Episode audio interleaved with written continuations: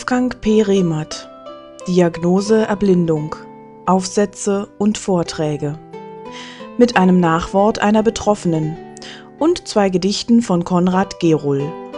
Gelesen von Anja Winkler.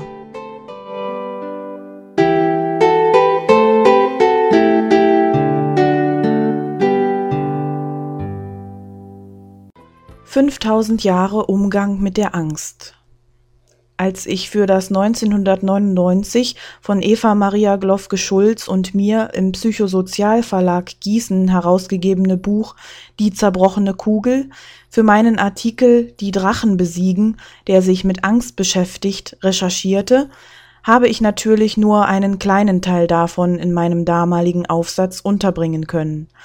Auch jene historischen Betrachtungen sind nicht uninteressant, münden sie doch in erstaunlicher Weise in dasselbe Ergebnis zum Umgang mit der Angst, wie ich sie im Buch darzulegen versucht habe. Es schloss sich ein Kreis, der 5000 Jahre umfasste und dessen ältester Teil zugleich der modernste war und ist. Zuerst stieß ich auf die Bachblütentherapie. Der englische Arzt Edward Bach machte in der ersten Hälfte des 20. Jahrhunderts die Erfahrung, dass er in der Nähe bestimmter Pflanzen, Büsche oder Bäume Energien spürte, die sich positiv auf seine psychischen Befindlichkeiten auswirkten. Er entwickelte eine Methode, wie an diese Energien heranzukommen wäre, die gewisse Parallelen mit der Homöopathie hat man legt die Pflanzen oder Pflanzenteile für eine gewisse Zeit in sonnenbeschienenes Quellwasser, wobei davon ausgegangen wird, dass die Energie dieser Pflanzen in das Wasser übergeht, was von einer Veränderung der Pflanzenbeschaffenheit, zum Beispiel durch Erschlaffen der Blätter, angezeigt wird. Von dieser Uressenz werden dann in weiteren Schritten Verdünnungen hergestellt, die schließlich in kleinen Fläschchen verkauft werden. Der Verbraucher stellt sich dann zu Hause seine eigene Essenz her, auch Mischungen mehrerer Typen sind möglich.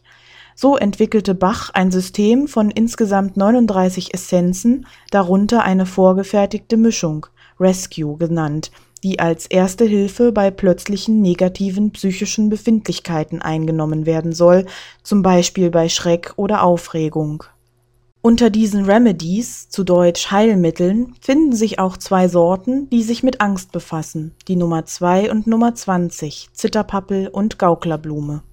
In Deutschland wurde die Bachblütentherapie vor allem seit den 90er Jahren im Zuge der Esoterikwelle mit ihrer Suche nach alternativen Heilmethoden bekannt. In England selbst ist sie sehr populär und wesentlich preiswerter als bei uns. Wissenschaftlich verlässliche Untersuchungen zur Wirksamkeit der Essenzen gibt es meines Wissens nicht. Auch beseitigen die Essenzen ja nicht die Ursache der psychischen Beschwerden, sondern wirken bestenfalls letztlich wie eine Schmerztablette bei Kopfweh. Allerdings sind keine Nebenwirkungen zu erwarten, da es sich ja chemisch gesehen um reines Wasser handelt, nicht etwa um einen Tee, eine sonstige Zubereitung oder ein Konzentrat aus den Pflanzen. Wir gehen weiter in unserer Betrachtung zum Umgang mit der Angst in früheren Jahrhunderten.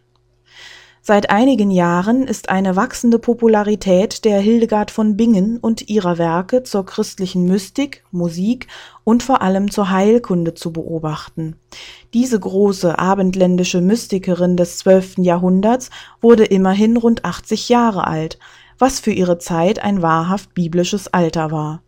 So liegt es nahe, sich mit ihren Schriften zur Kräuterkunde, Ernährung und der heilkundlichen Anwendung von Edelsteinen zu befassen. Weniger bekannt ist ihr psychotherapeutisches oder besser psychosomatisches Buch Liber Vitae Meritorum, zu Deutsch Buch vom tugendhaften Leben. Sie entwickelt darin ein System von 35 Paaren, in dem sie jeweils einem Laster eine Tugend gegenüberstellt. Lebt ein Mensch mehr einem dieser Laster, kommt es auf der körperlichen und psychischen Ebene zu Störungen und Krankheiten, die sich durch Hinwendung zur jeweiligen Tugend heilen lassen. Hildegard beschreibt diese Auswirkungen in visionären Bildern, empfiehlt Therapien auf psychischer und physischer Ebene, die die jeweilige Tugend stärken sollen und nennt Edelsteine, die unterstützend wirken. Uns als Sehbehinderte interessieren hier die Polaritäten, die sich mit den Augen und der Angst befassen. Das Auge bzw. schädliche Auswirkungen auf das Auge begegnen uns in der Paarung irdische Liebe, himmlische Liebe, Amor saeculi, Amor celestis. Als seelische Störung infolge zu großer Liebe zur Welt nennt Hildegard Zorn auf der körperlichen Ebene Augenerkrankungen, Infektionen, Entzündungen, Arthritis und Arthrose. Psychotherapeutisch empfiehlt sie einfaches Fasten mit Dinkelbrot und Fencheltee physiotherapeutisch, Schwitzbäder, Bürstenmassage und den Dachsgürtel, ein bei Nonnen gebräuchliches, auf dem Unterleib getragenes hartes Fell zur Unterdrückung der Sexualität. Unterstützende Edelsteine wären hier nach Hildegard Bergkristall, Saphir und Goldtopaz. Furcht, die Ignavia, bildet den Gegenpol zum göttlichen Sieg, dem Divina Victoria, hier vielleicht besser Vertrauen auf den Sieg Gottes. Störungen auf seelischer Ebene sind Nervenzusammenbruch und Dämonie, auf körperlicher Ebene Hauterkrankungen und Rheuma. Therapeutisch empfiehlt Hildegard Fasten, kalte Waschungen und Sozialarbeit bei Alten, Kranken und Armen. Als Edelsteine unterstützen Amethyst, Chalcedon, Bergkristall und Smaragd. Leichtes oder strenges Fasten sind laut Hildegard Hilfsmittel gegen nahezu alle Laster. Nur einmal untersagt sie es ausdrücklich, nämlich beim Laster des Hochmutes. Dieser würde durch Fasten sogar noch gesteigert. Das Anliegen des Hildegardschen Ansatzes ist unschwer zu erkennen. Führen wir die Polarität Liebe zur Welt und Liebe zu Gott einmal weiter, so können wir über die Paarung Liebe zum Sichtbaren, Liebe zum Unsichtbaren zu äußeres Auge, inneres Auge, Information, Intuition gelangen. Hildegard verweist uns also auf das innere Sehen und das Vertrauen auf das intuitive Erfassen der Welt, etwas, was wir erst wieder lernen müssen, wird doch dem, was wir sehen, eine viel größere Bedeutung beigemessen, als ihm zukommt, da doch nur ein sehr kleiner Teil der Realität abgebildet wird. Allein das Hören ist ja weit differenzierter als das Sehen und erschließt uns gerade auf intuitiver Ebene die Persönlichkeit eines Menschen unverstellter und vielfältiger. Es wird schon vielen passiert sein, dass bereits nach den ersten Worten eines Telefongesprächs ein Bild des Gesprächspartners in uns entsteht, das ohne weitere Anhaltspunkte zur Seelenlage unseres Gegenüber, doch dessen Situation überraschend gut erfasst. Lassen wir uns ruhig einmal darauf ein, die Welt auf eine andere Art zu erfahren. Wir könnten merken, dass sich neue Aspekte der Wahrnehmung öffnen, wenn wir uns unserer Intuition anvertrauen.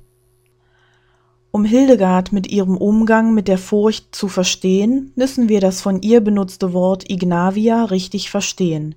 Dieser Begriff ist durchaus mehrdeutig, das heißt, er stellt ein Syndrom dar, das sich aus körperlicher Schlaffheit, Trägheit und eben der Furcht zusammensetzt. Es ist ein Bild vom depressiven Menschen, antriebslos und ohne Selbstvertrauen. Hildegard hilft ihm wieder auf die Beine, indem sie seinen Kreislauf in Schwung bringt durch kalte Waschungen und ihn zu aktivem Tun anhält. Bei seiner Arbeit für Alte, Kranke und Arme wird er erfahren, dass er, ganz gleich wie bedeutend sein Grund für die Ignavia ist, nützlich, hilfreich und gern gesehen ist. Er kann wieder Selbstwertgefühl und damit Selbstvertrauen gewinnen. So sammelt er weltliche und durch die Erfüllung des Gebotes der Nächstenliebe auch überweltliche Verdienste an. Auf unserer Reise in die Vergangenheit kommen wir nun in den alten Orient und treffen den persischen Hakim Razi, einen Arzt, der 850 bis 923 lebte, auf den die Begriffe Psychotherapeut und Psychotherapie zurückgehen. Wir würden ihn heute eher einen psychosomatischen Arzt nennen, der die Gefühle seiner Patienten mobilisierte, um psychische Störungen zu behandeln. So ist zum Beispiel bekannt, dass er den Sultan aus dessen Depression herausholte, indem er ihn in eine hilflose Situation brachte und dann so übel beschimpfte, dass der Herrscher wuterfüllt seine Lethargie fallen ließ. Rasi entkam ihm nur durch ein zuvor bereitgestelltes schnelles Pferd, der König aber war geheilt. Die orientalischen Heiler unterschieden drei Urängste die Angst vor der Vergangenheit, die Angst in der Gegenwart und die Angst vor der Zukunft. Die Angst vor der Vergangenheit, das heißt aus der Vergangenheit entstandene Ängste, führten sie auf erlittenes Unrecht zurück. Als Therapie dieser Ängste empfahlen sie, den Personen, die das Unrecht begingen, nachträglich zu vergeben. Das setzt natürlich einen unter Umständen langen therapeutischen Prozess voraus, der dem Patienten die erlittene Unrechtssituation wieder erinnerlich macht, damit er seine bisherige Opferrolle zugunsten einer erkennenden, erwachsen vergebenden Position wechseln kann die Angst in der Gegenwart, als deren Symptom Einsamkeit genannt ist, also auch hier die Verbindung mit Depression gesehen wird, soll mit sozialem Rückzug und Askese behandelt werden. Was damit gemeint ist, wird aus einer noch heute in islamischen Ländern gebräuchlichen Übung deutlich, die von den Sufis, einer islamischen Richtung der Mystik, tradiert wird. Die Person, die in einer krisenhaften Lebenssituation steht und keinen Ausweg sieht, zieht sich für 40 Tage aus dem sozialen Feld zurück, auch aus der eigenen Wohnung, und verbringt diese Zeit in einem spärlich möblierten Raum mit nur der allernötigsten Nahrung, begleitet von religiösen Übungen. Es ist dies ein Weg, der heute auch unter Christen und nichtgläubigen Menschen im Westen populär zu werden beginnt, die sich eine Auszeit als Gast in Klöstern nehmen, um danach mit neuer geistiger Frische an die Probleme heranzugehen. Wem es paradox erscheint, als Hilfe gegen Angst und Einsamkeit in die Zurückgezogenheit zu gehen, der möge bedenken, dass es sich um eine Art Urlaub für die Seele handelt, allerdings kein Urlaub, wie wir ihn üblicherweise kennen, der mehr auf Ablenkung als auf Hinwendung zum Selbst gerichtet ist. Um der Angst vor der Zukunft mit ihren Symptomen des Gefühls von Sinn und Ziellosigkeit zu begegnen, wurden Gebet und Meditation empfohlen, uralte Übungen der Menschheit, auf die ich in einem Beitrag im Anhang eingehe. Über die positive Wirkung dieser Übungen sind sich alle Praktizierenden einig. Folgen Sie mir nun noch zum Schluss in die Antike, in die Zeit des alten Reichs der Ägypter im dritten Jahrtausend vor unserer Zeitrechnung. Die spätantike, weltanschaulich-philosophische Richtung der Hermetik führte ihre Lehren auf eine mythische Person zurück, die zu dieser Zeit gelebt haben soll. In seiner Vergöttlichung nannten ihn die Ägypter Tod, den Begründer aller Wissenschaften, der Mathematik, der Schrift und der Philosophie. Dargestellt wurde er mit Ibeskopf, er war der Schreiber des ägyptischen Totengerichts. Die Griechen nannten ihn Hermes Trismegistos. Die hermetische Philosophie beruht auf sieben Prinzipien, die die Welt erklären und den Menschen bei seinen Handlungen leiten sollten. Ich will an dieser Stelle nicht weiter darauf eingehen, eins aber davon interessiert uns hier in unserem Zusammenhang, nämlich das vierte. Es ist das Prinzip der Polarität und lautet gekürzt alles ist zwiefach, alles hat zwei Pole, alles hat sein Paar von Gegensätzlichkeiten. Gleich und ungleich ist dasselbe. Gegensätze sind identisch in der Natur, nur verschieden im Grad. Was bedeutet das für unseren Umgang mit der Angst? Angst und Mut, das Paar von Gegensätzlichkeiten, sind nicht zwei getrennte Begriffe, sondern bilden die zwei Pole ein und derselben Sache. Sie sind identisch in der Natur. Es sollte also nicht darum gehen, seine Energie darauf zu richten, die Angst zu bekämpfen, sondern darauf, den Mut zu stärken. Am besten überzeugen wir uns durch Erfahrung. Häufig beruht unsere Angst vor einer Situation darauf, dass wir uns vorstellen, wenn diese einträte, würden damit unangenehme oder gefährliche Konsequenzen verbunden sein.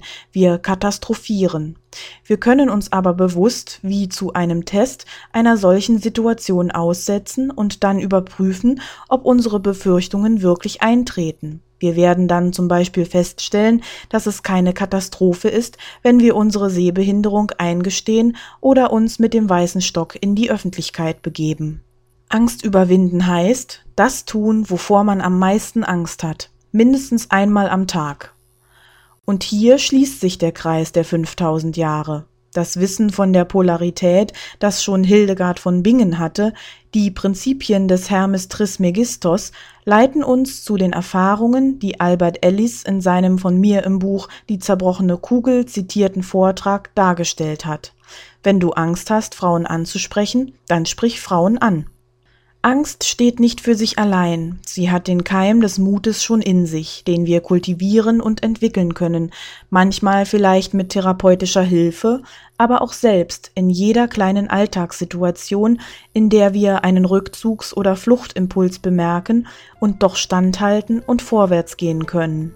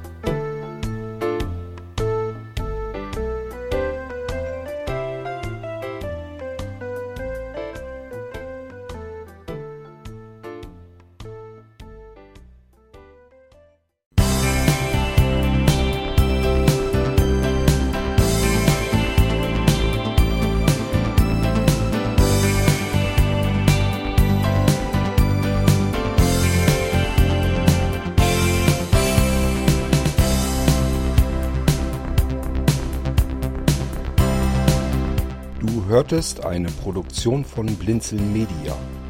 Wenn du uns erreichen möchtest, dann kannst du das gerne tun per E-Mail an podcast.blinzeln.org, blinzeln mit einem D in der Mitte, oder aber über unser Kontaktformular auf der Webseite www.blinzeln.org. Natürlich freuen wir uns auch über einen Audiobeitrag von dir, das geht ganz einfach. Du rufst unseren Podcast Anrufbeantworter an. Der hat die Telefonnummer 05165 439 461. Und wenn du aus dem Ausland anrufst, einfach die voranstehende 0 gegen die 0049 für Deutschland austauschen. Gern kannst du auch die WhatsApp-Gruppen von Blinzeln benutzen. Dazu findest du Informationen auf unserer Webseite http